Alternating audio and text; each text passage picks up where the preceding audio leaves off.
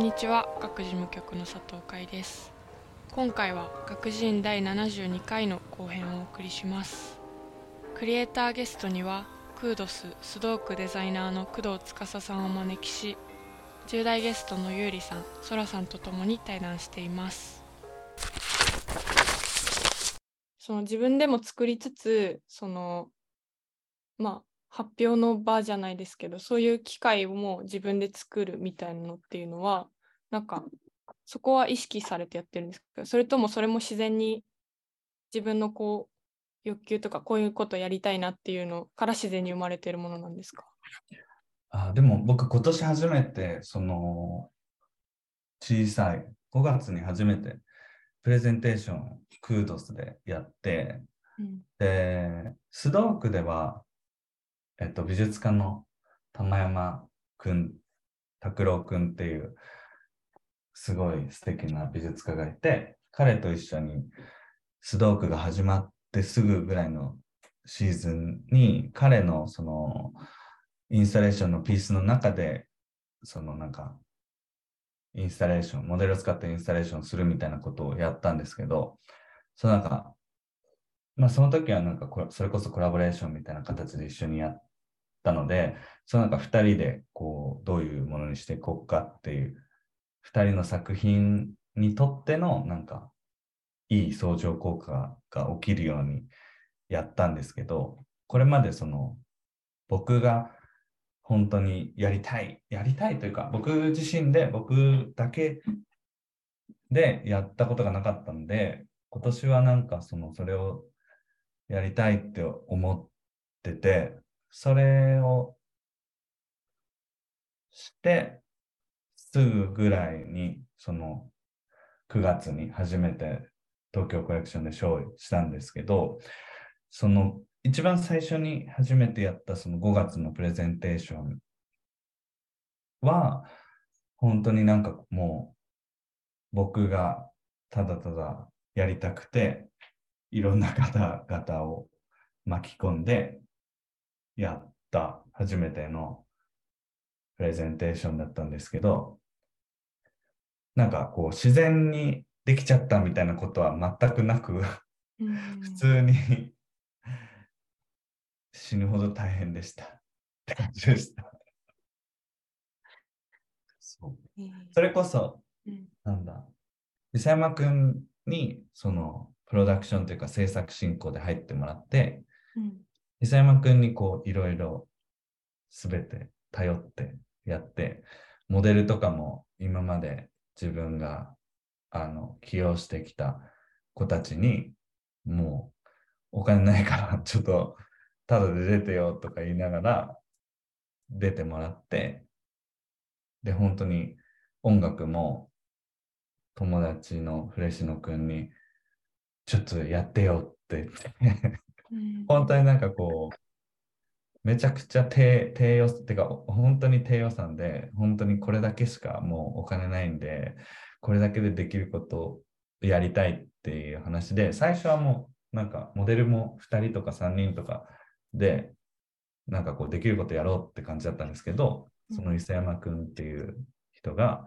いや、これはちゃんとたくさんモデル使って見せた方がいいですみたいな言ってくれて、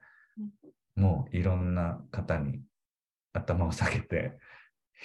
やったって感じで、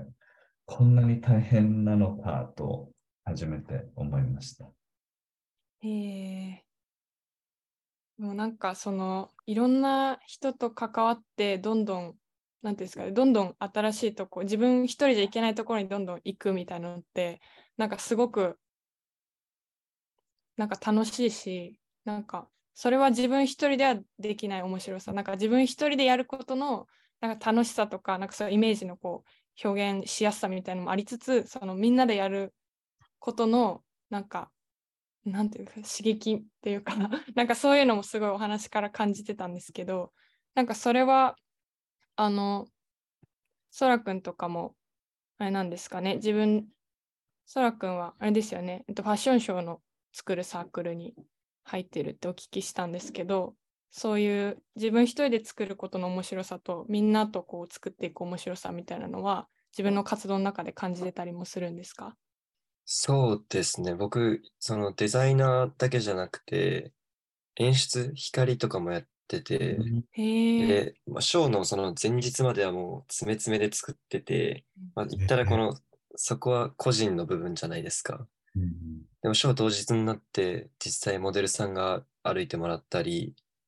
あとはなんだ、メイクアップの人を呼んだりとか、みんなが作った服が正直その一人で作るわけじゃないから、なんだろうな、ミルフィーユじゃないですけど、それが全部層になってできてるようなもんで、それすごいさっきのその個人の面白さと全体の面白面白さっていうのは、やっぱショー、ショーの中でもそのみんなで作り上げるショーっていうのにはあるかもしれないですね。うん、面白い。え、ちょっとこれ、あの、ゆうりさんにも聞いてみたいんですけど、ゆうりさんはそうやってなんか友達とかと何か作ったりとかってされたりしてますか？友達と、なんか友達と3月になんかギャラリーを開こうと思ってて、でそれのなんか作品撮りみたいなのはしましたね。楽しかった。えー、えそれどういうやつなんですか？ちょっと詳しく聞きたい。なんかなんかその友達がタロット占いが好きで、そのタロットのなんか、ちょっとうちもよくわかんないんですけど、なんかその物語みたいなのを、なんか人で表現してみたいなっていう感じですかね。うん、ちょっとうちもよく分かってない。すみません。えー、そのタロットの物語から、えっと、はい、インスピレーションを受けた撮影ってことですか？なんかカードあるじゃないですか。うん、そのカードをが意味してることをなんか作品で表すみたいな。ちょっと本当すいません。マジでわかんないです。いや、ちょっとめちゃくちゃ気になるんですけど。え、それはなんかタロット好きだからなんかやろうよみたいになどういうきっかけでそれは生まれるんですか？思いついたんじゃないですかね、友達がふと。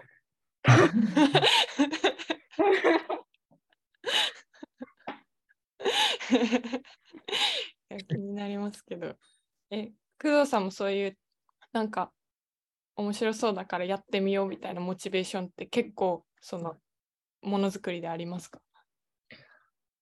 えー、あります。だからこの、この、なんか僕、その、それこそそういう、なんか、友達と、じゃあこれ、面白そうやろやろうぜみたいな、その、10代過ごさなかったタイプの人間なので、なんかこう、最近逆にそういうのをなんかやってみたいとか思って、えー、この前、えっ、ー、と、全然、そう、そうそういう、なんていうんですか、その、なんか、みんなでも、なんか、できることを持ち寄ってなんかさしっかり作品にしようみたいなことをやったやってこなかった。それこそ自分で全部やっちゃうみたいなタイプなんであんまりその自分がややってることとかなんかあんまりオープンにしたくないタイプだったんですけど若い時とか恥ずかしいみたいな。だから全然そのなんか自分がやりたいこととかも言葉にできないしみたいな感じだっ、だったんですけど、この前、本当に初めてぐらいに、その、ヨーロッパの時からの友人のやっているブランドがあって、でそのブランドのなんか撮影をしてほしいって頼まれて、で、なんか、あ、もちろんやりますってなったんですけど、その時になんかこう、共通の友人とかで、こう、み、皆さん活躍してる人がいたんで、なんか、まあ、僕が撮るのも面白いけど、なんか、あの、写真家の川島小鳥さんっていう方がいて、小鳥くん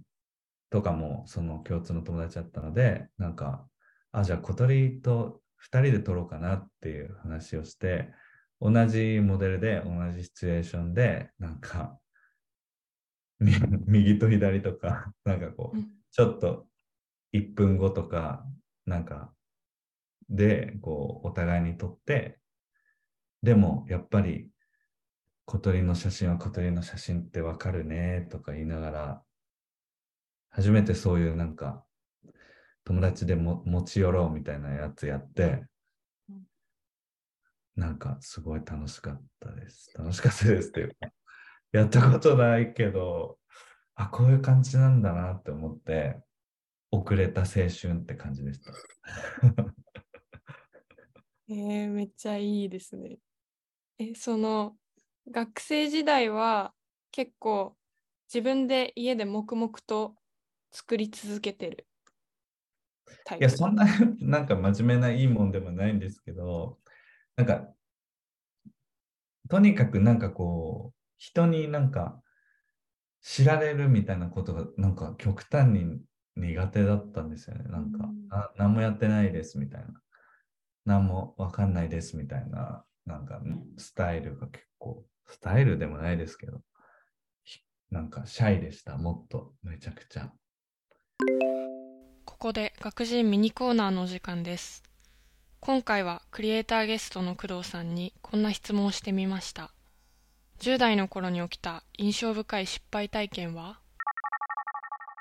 僕、その日本の大学に入って大学受験したんですけど、沖縄出身で沖縄から出てきて、東京のなんか寒い2月みたいな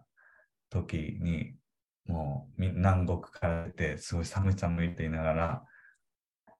県に来たんですけどなんか沖縄に吉野家とかなくてなんか吉野家食べたいってめっちゃテンション上がってその受験当時一番その受けたかった学受け受けた学校のななんか別学部の試験の日の朝にえっと初めて吉野家の牛丼ですけど、それすごいめっちゃ嬉しいってなって、めっちゃうまいってなって、食べて、多分なんか牛丼大盛りみたいなの食べて、で、なんか1時間目みたいなのが国語で試験が。で、1時間 爆睡して、おお。あの1個目の科目が終わった時に起こされて試験官みたいな人に。それで落ち落ちました、その学部。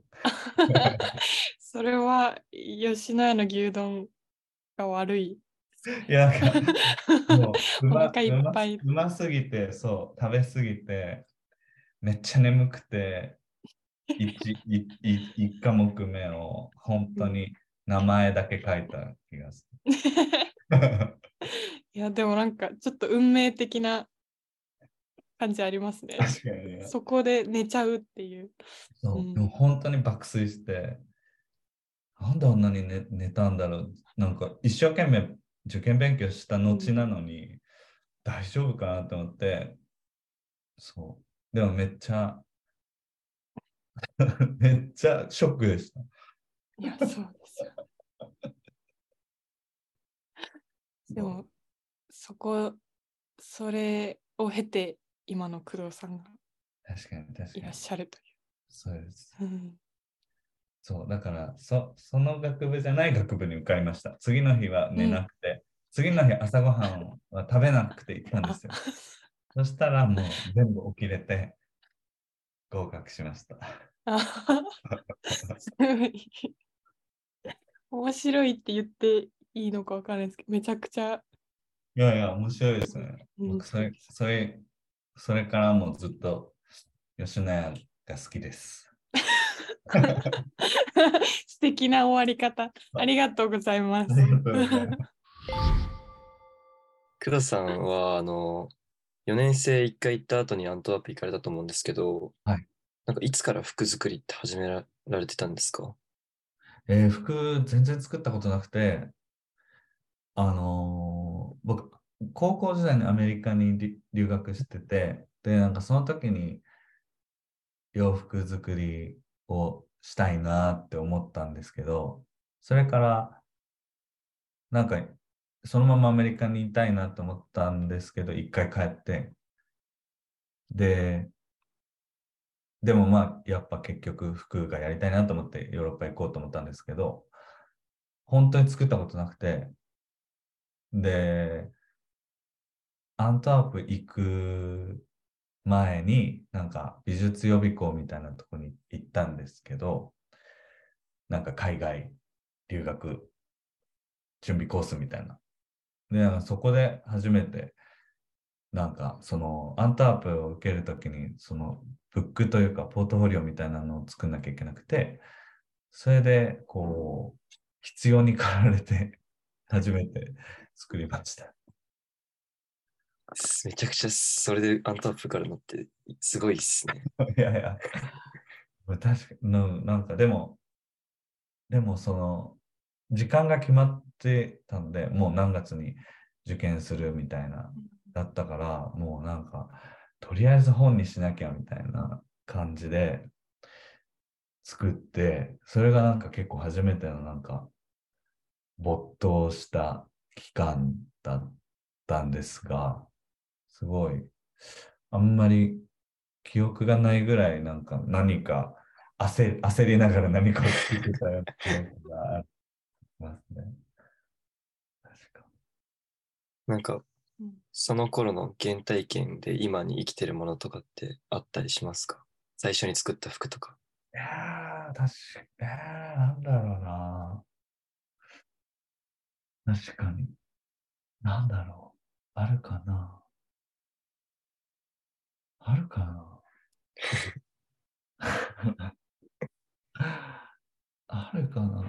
なんだろうな。あ、でもその時、当時、あのー、付き合ってた人が写真家だったんですけど、その人にこう撮影をしてもらったんです。そのなんか自分が作ったものをモデルとかもいなかったんで、自分で作ったものを自分で着て、それを彼に撮ってもらうっていう、すごい、なんか、やばい、やばい、やばいやつみたいなブックなんですけど、その時、その付き合ってた方に撮ってもらって、で、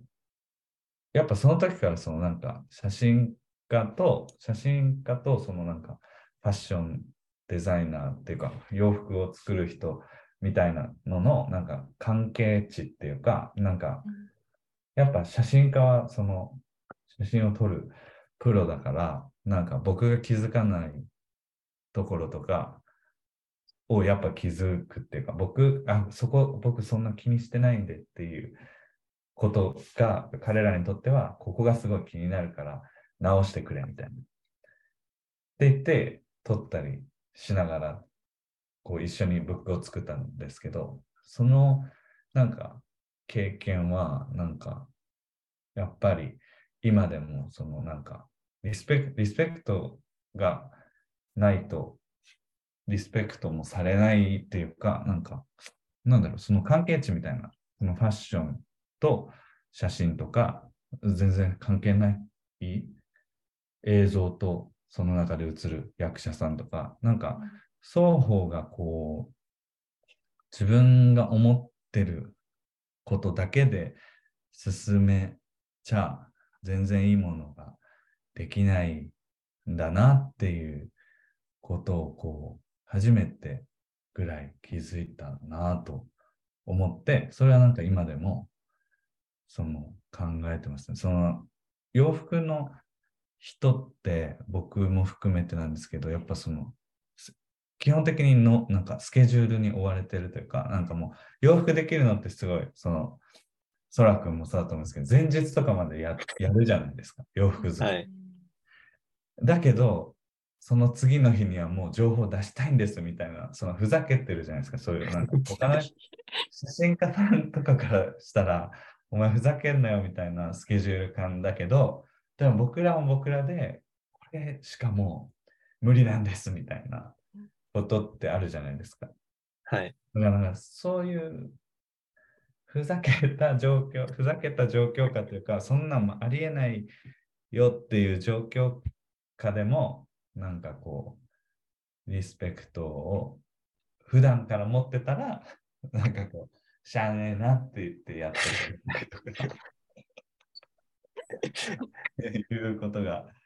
多々あるから、そのなんか、違う、その、なんか違う活動をやってる人と、なんかリスペクトを持ってこう、一緒に何かやるみたいなのはずっとその時の原体験から続けてることですかね。なんかその時にこう逆に何て言うか自分でただデジカメでパシャパシャって撮って本を作ってたらまた全然違う本の見え方になってたと思うしその時にその人に撮ってもらってその人がその写真をそのなんかビジュアルとして完成させてくれたっていうのは絶対なんか僕が作ったものに対する意味付けとか価値づけをすごい上げてくれたことだと思ってるのでなんかそれはなんか今でもなんか感謝もしてますしなんかそういうその高め合うみたいな作業がやっぱり洋服とかファッションとかってやっぱその他者の目みたいなものが絶対に必要な活動だと思うのでそれはなんかめっちゃ大事にしてる気がします。ありがとうございます。なんか今めっちゃいいことみたいに言っちゃったって思っちゃった途中。でも続けなきゃみたいなってすごいなんか。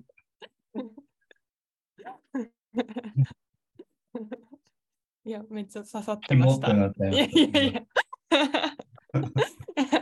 いや、それこそ、あの、ゆうりさんは、この前、その、まあ、今、受講してくれてるわびとサビの、あの、作品制作で絶賛、あの、試行錯誤中みたいなところもあるかと思うんですけど、工藤さんになんか、追加で聞いてみたい質問とか、どうですか？えっと、なんか、すごくの洋服ってなんか面白いデザインとかも結構多いじゃないですか。はい、そういうデザインってなんかどうやって思いつくのかなって思います。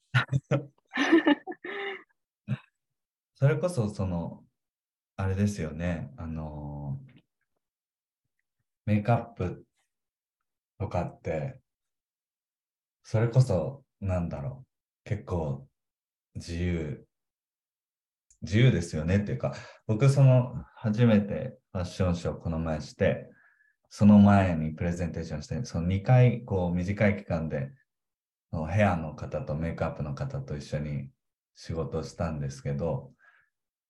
こう、なん、なんかこう、めっちゃすごいなと思ったのが、なんか、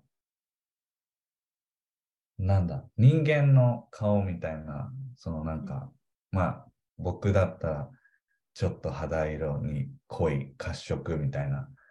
ことに対する、そのなんか、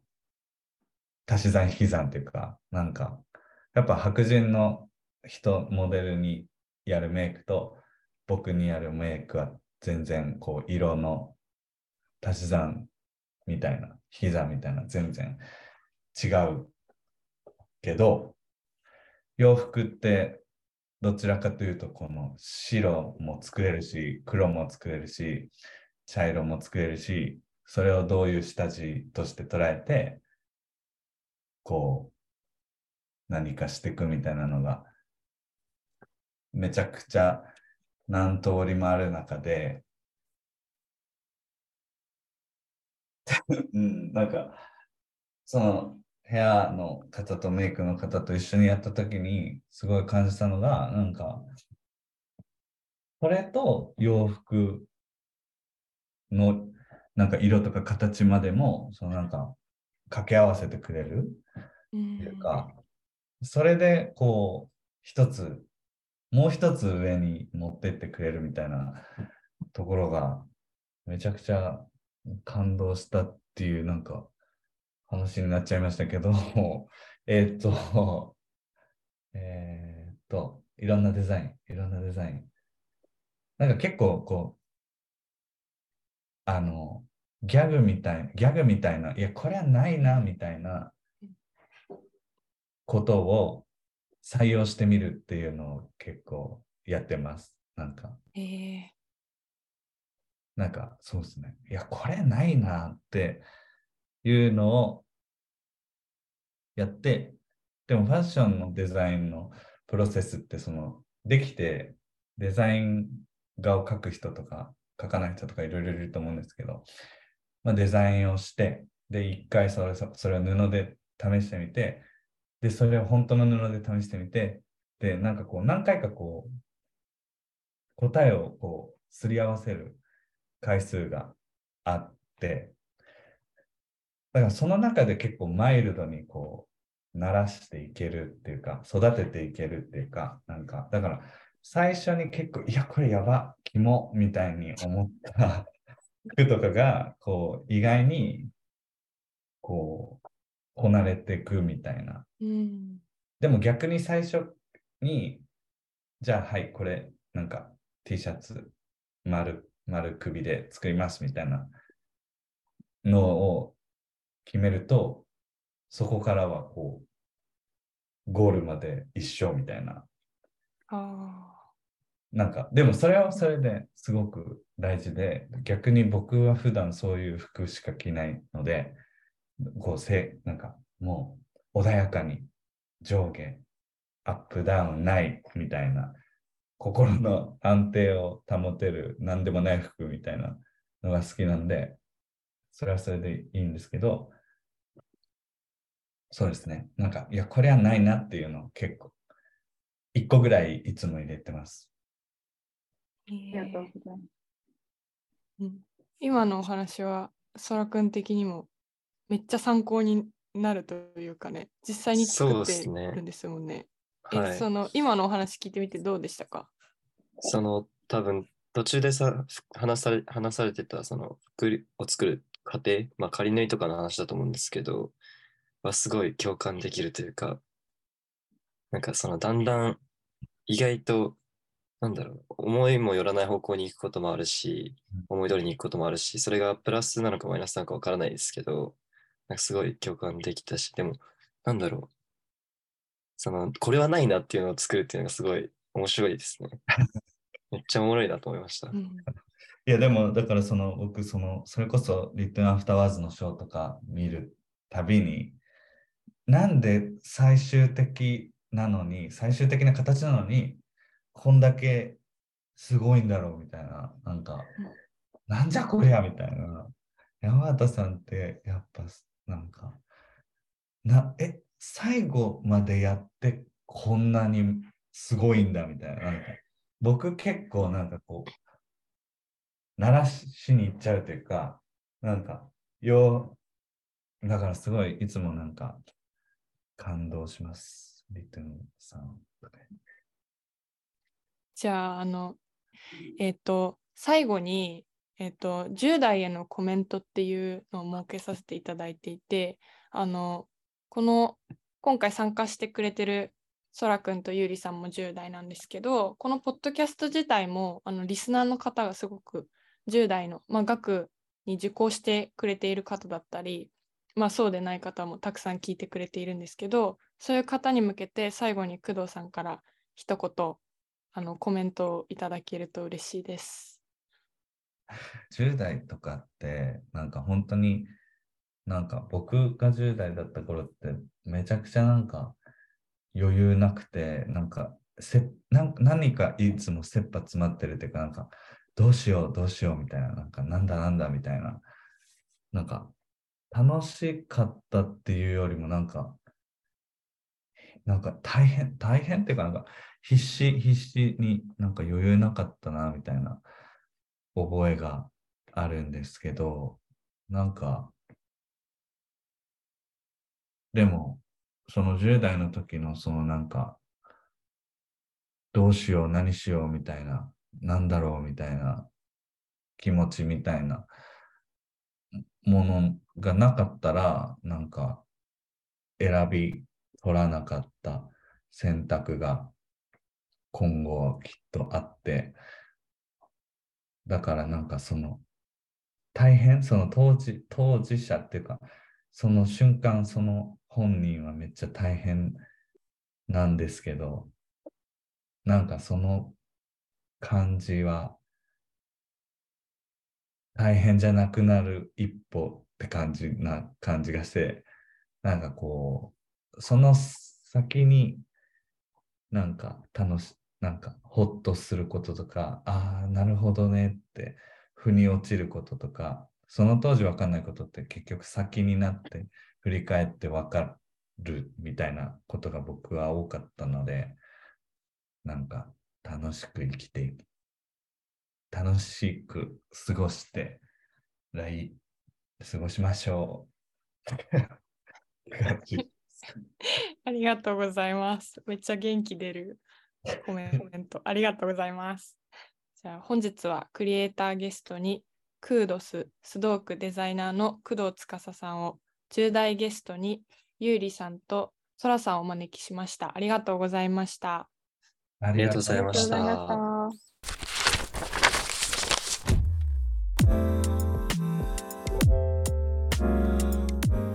も前編に引き続きクリエイターゲストにはクードススドークデザイナーの工藤司さんをお招きし10代ゲストのゆうりさん、そらさんと共に対談していきました。揺らぎのあるものに美しさを感じるという工藤さん。それは表現とともにジャンルや肩書きという境界を超えてものづくりをされている活動のスタイルそのものにも反映されているように思います。自分の大切にしていることや考えていることをどのように表現していくかその方法や手段を一つに決めてしまうのではなくその時々で選んでいくことや掛け合わせていくことそういった表現の在り方や可能性を工藤さんのお話を通して感じられたような対談でした。